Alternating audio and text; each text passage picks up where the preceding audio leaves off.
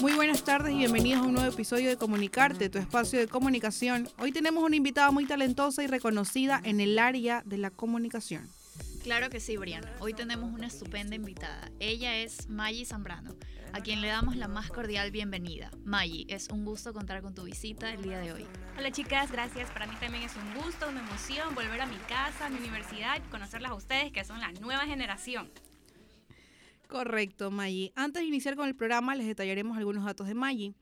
Inició sus estudios en la UES, graduándose como licenciada en comunicación Mientras cursaba sus estudios universitarios en la UES, trabajó en una empresa familiar donde puso en práctica conocimientos de diseño gráfico y comunicación corporativa.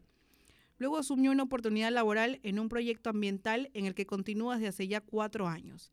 Ahora se lograron convertir en Fundación Tunacons, que trabaja en beneficio de la pesca sostenible de atunes. Es una empresa internacional con base en Ecuador, donde actualmente se desempeña en el área de comunicación, trabajando en redes, en la web y estrategia comunicacional.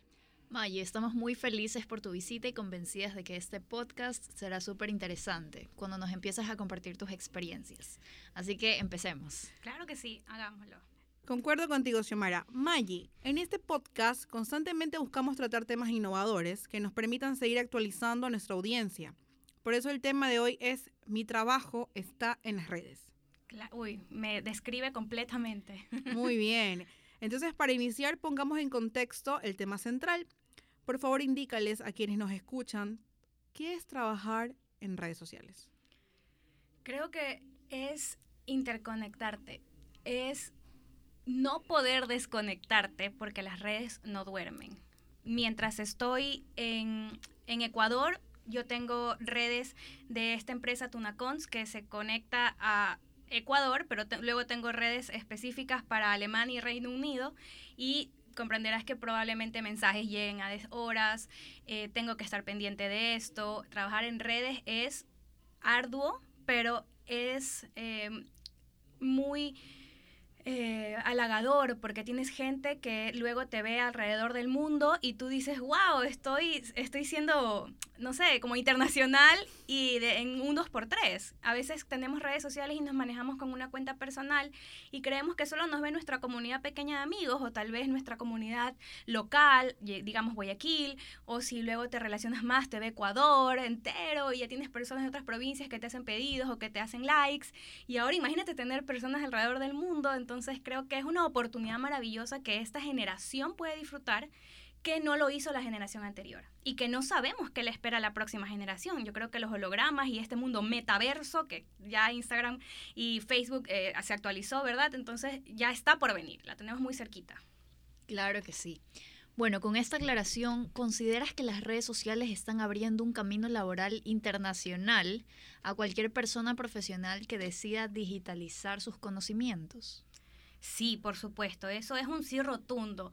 Como lo, decíamos al, principio, las redes sociales están conectando el mundo. Antes decíamos el Internet, ¿verdad? Porque teníamos información que podíamos, a la que podemos acceder a través de las plataformas de búsqueda como un Google eh, a través del mundo, pero ahora las redes sociales te acercan mucho más y te conectan mucho más rápido. Ya tú no vas a Google a buscar un restaurante. Generalmente, ¿qué hacen los jóvenes ahora? Lo buscan en Instagram. Si no estás en Instagram, tal vez no me gustan tus platos porque no los puedo ver.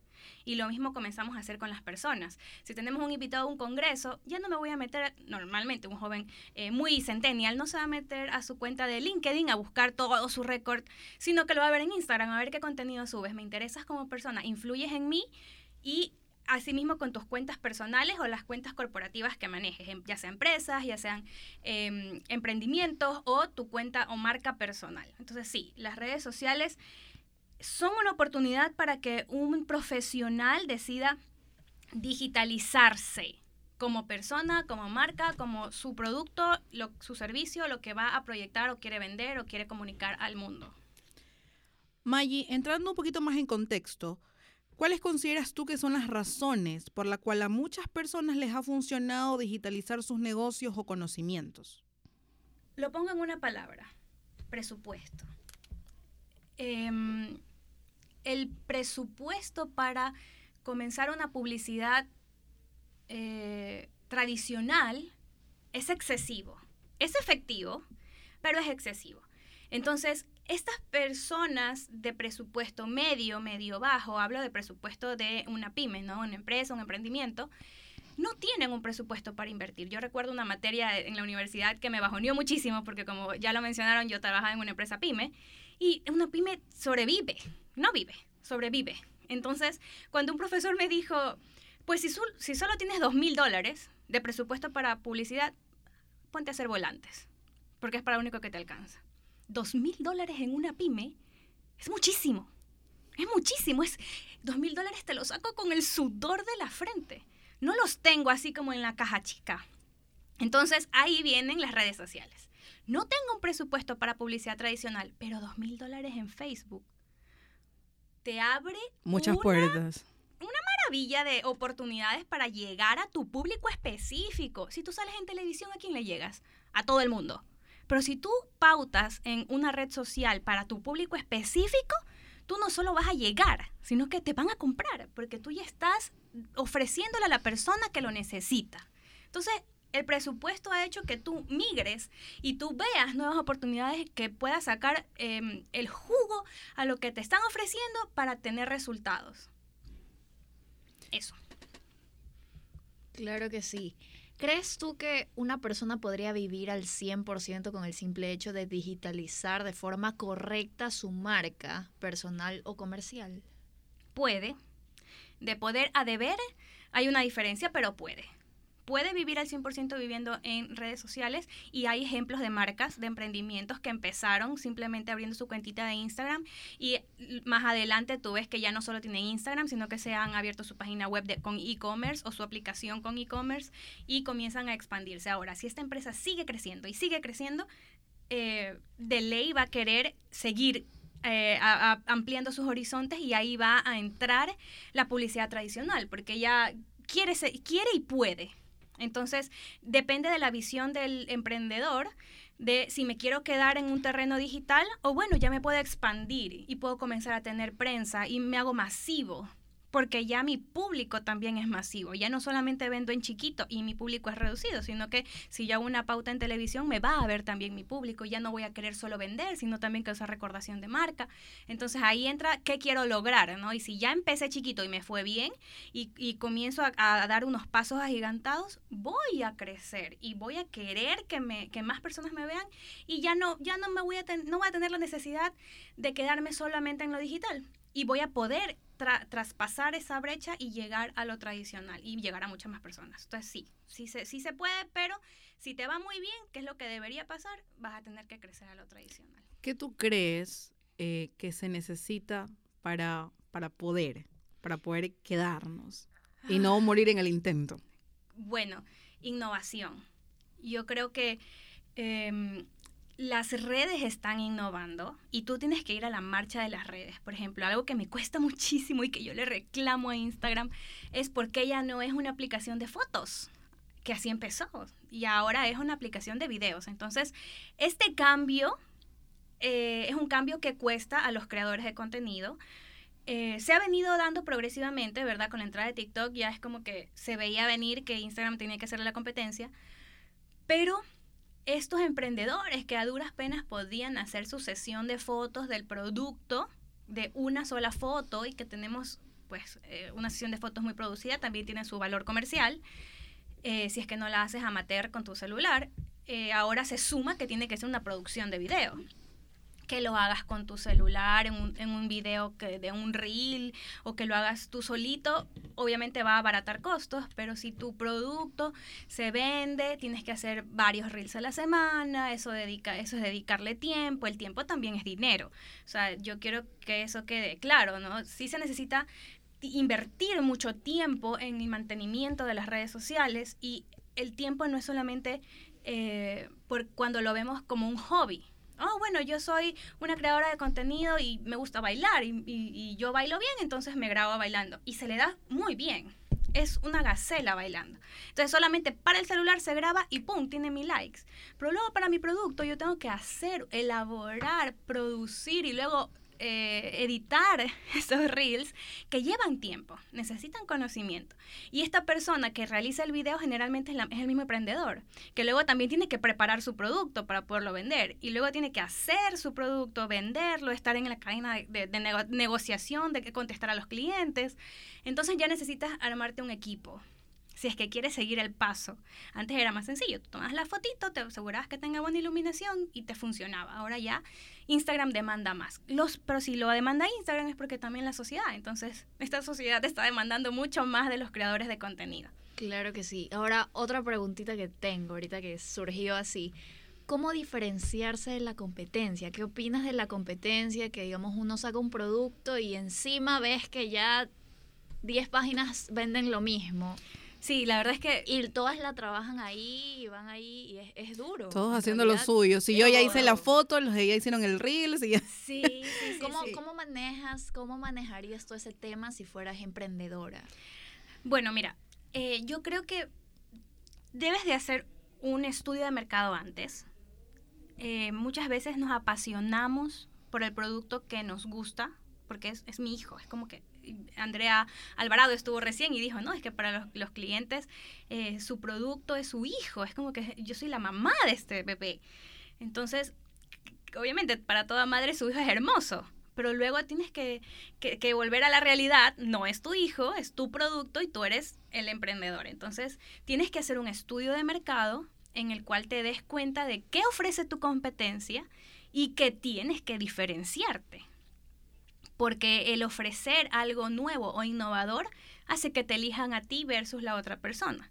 Muchas veces cometemos el error de escoger como elemento diferenciador el precio. No, yo te lo vendo más barato. Pero eso déjaselo a las distribuidoras masivas que venden para Navidad. Pero para un producto diferenciador, tú lo que tienes que hacer es primero estudiar la competencia, hacer una lista de esta persona vende este mismo producto, pero ofrece esto. Y te vas a dar cuenta de que todos tienen algo diferente. Entonces, ¿qué puedes ofrecer tú? Y ahí bajarle la emoción y subirle a la intención. Mi intención va a ser vender o mi intención va a ser ganar una recordación, llegar al corazón de la persona, etcétera. Entonces, em, yo creo que ahí es la base de, la planificación del proyecto de emprendimiento que, que, empieza así como un emprendimiento y luego ya, pues si, si logras esa diferenciación, la gente te prefiere y luego te puedes expandir. May, muchísimas gracias eh, por el tiempo que has compartido con nosotras y los aportes eh, interesantes que has expuesto. Sin embargo, también tenemos algunos detalles que queremos preguntarte. Claro que sí. Sabemos que eres graduada en el área de comunicación, sin embargo, queremos conocer un poco más de Maggie a nivel personal. ¿Podrías, ¿podrías contarnos un poco eh, de esta situación, cómo, cómo te manejas en este mundo digital? Uy, la verdad es que Uy, ¿qué es Maggie Zambrano? A veces estaba haciendo mi currículum y yo decía, eh, está de moda que entre en una hoja. Entonces, rayos, ¿cómo hago que me entre en una hoja todo lo que quiero mostrar al mundo? Em, me gradué de la universidad y entré a trabajar a la empresa familiar, que por ser una pyme tenía muchos desafíos pero traté de vaciar todos mis conocimientos en la, en la empresa familiar y lograr darle esa imagen que el consumidor prefiera versus a una macroempresa. Entonces ahí entra el elemento diferenciador que, de, lo que hablabas tú y decías que, que, puede hacer la empresa para hacer la diferencia, pues precisamente ofrecer algo que tu competencia no ofrece. En el caso de la pyme es que por ser pequeñas no te vamos a tratar como un cliente más del montón que paga su producto en una caja registradora, sino la atención 100% personalizada que yo pueda darte.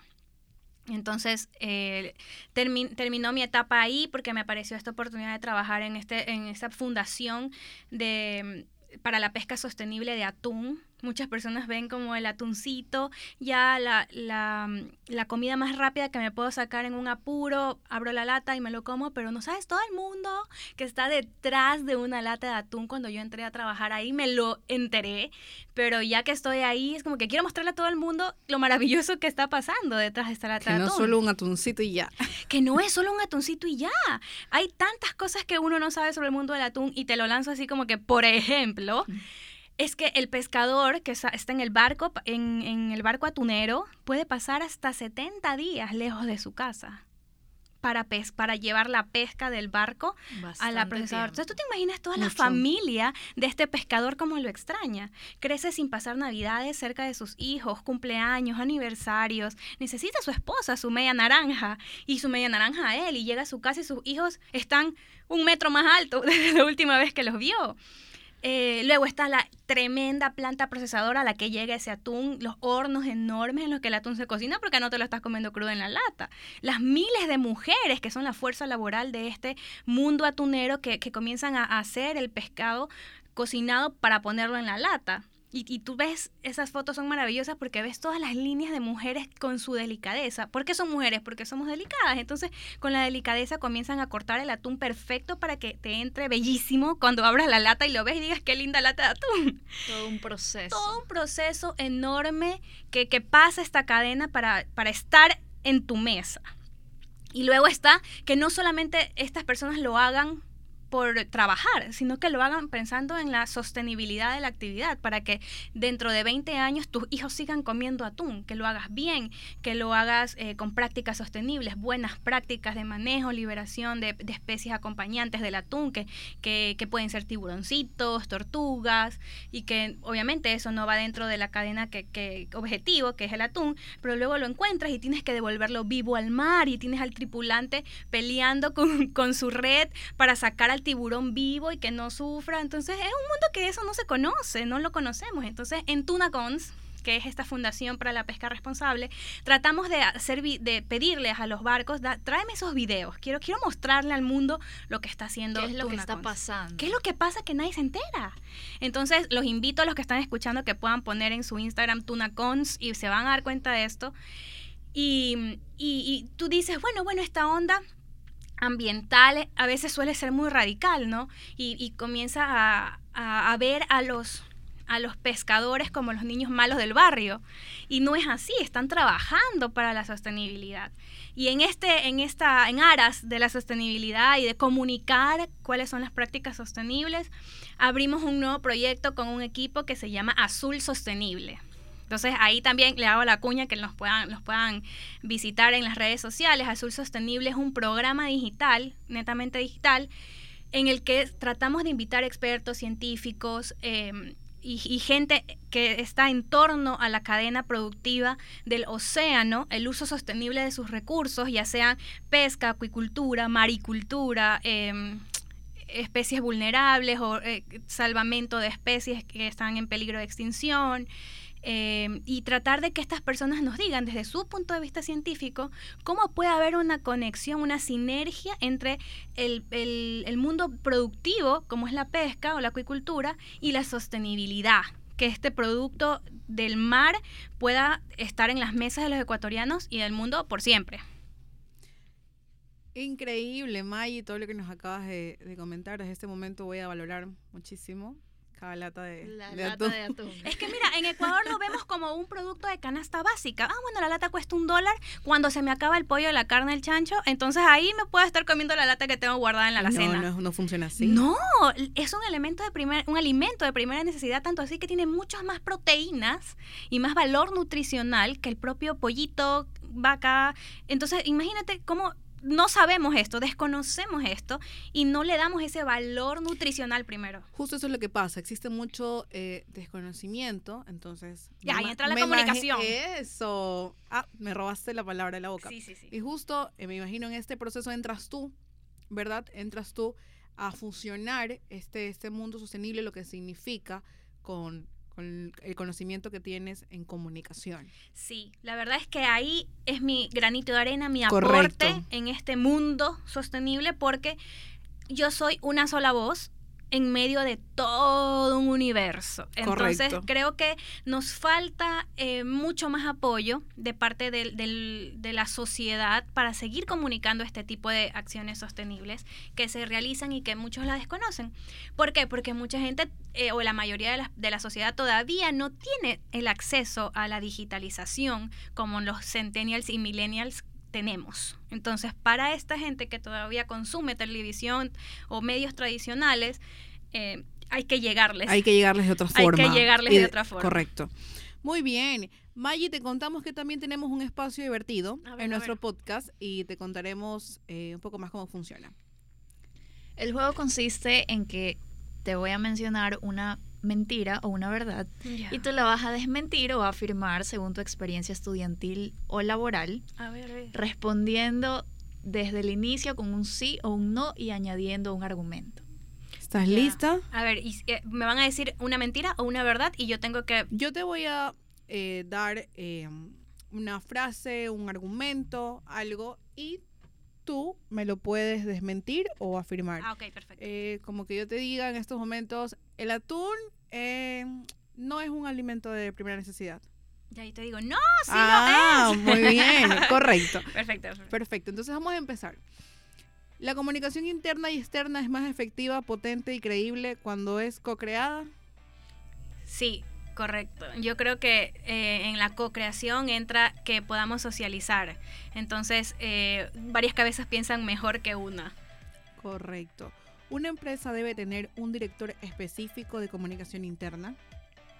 Una gran empresa debería. Una empresa pequeña debería tener es un comunicador integrado que pueda realizar múltiples tareas dentro del presupuesto de la empresa y dentro de sus funciones, porque cada obrero es digno de su salario y tampoco vale que sea un, un funcionario pulpo, como le digo yo. Entonces, Correcto. Esa es mi respuesta. Un ascenso o una desvinculación sintetizan en un solo acto los valores de una empresa. Vaya, qué difícil.